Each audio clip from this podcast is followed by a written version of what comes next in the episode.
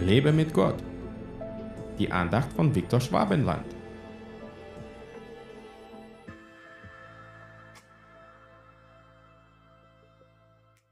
Aber viele von den Ersten werden Letzte, und Letzte werden Erste sein. Matthäus 19, Vers 30.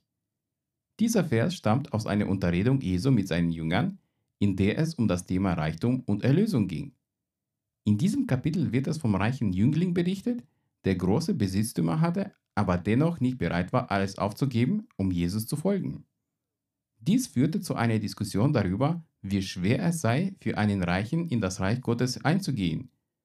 Diese Aussage Jesu in unserem Vers verdeutlicht eine wichtige Lektion über die Umkehrung der Werte im Reich Gottes. In unserer Welt messen wir oft Erfolg und Bedeutung an äußeren Merkmalen wie Reichtum, Macht und Ansehen. Diejenigen, die in der Spitze stehen, werden bewundert und verehrt, während diejenigen, die am unteren Ende der Gesellschaft stehen, oft übersehen oder abgelehnt werden. Doch Jesus zeigt uns hier, dass Gottes Reich eine ganz andere Werteskala hat.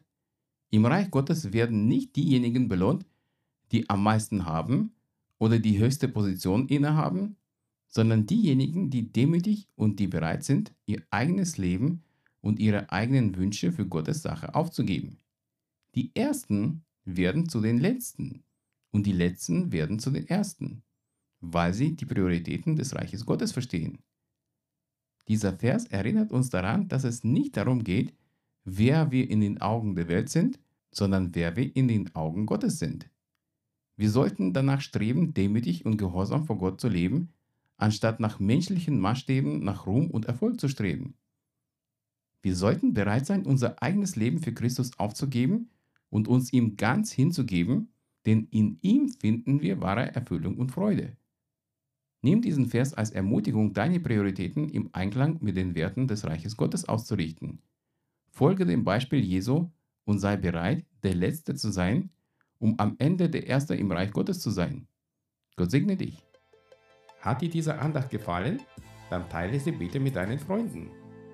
Ich würde mich sehr freuen, wenn du mich finanziell unterstützt, damit ich meine Andachten und andere christliche Inhalte im Internet kostenlos anbieten kann, damit der Segen Gottes weiterfließt. Infos dazu findest du unter www.viktorschwabenland.de-spende. Fühl dich frei und lass uns gemeinsam das Reich Gottes bauen.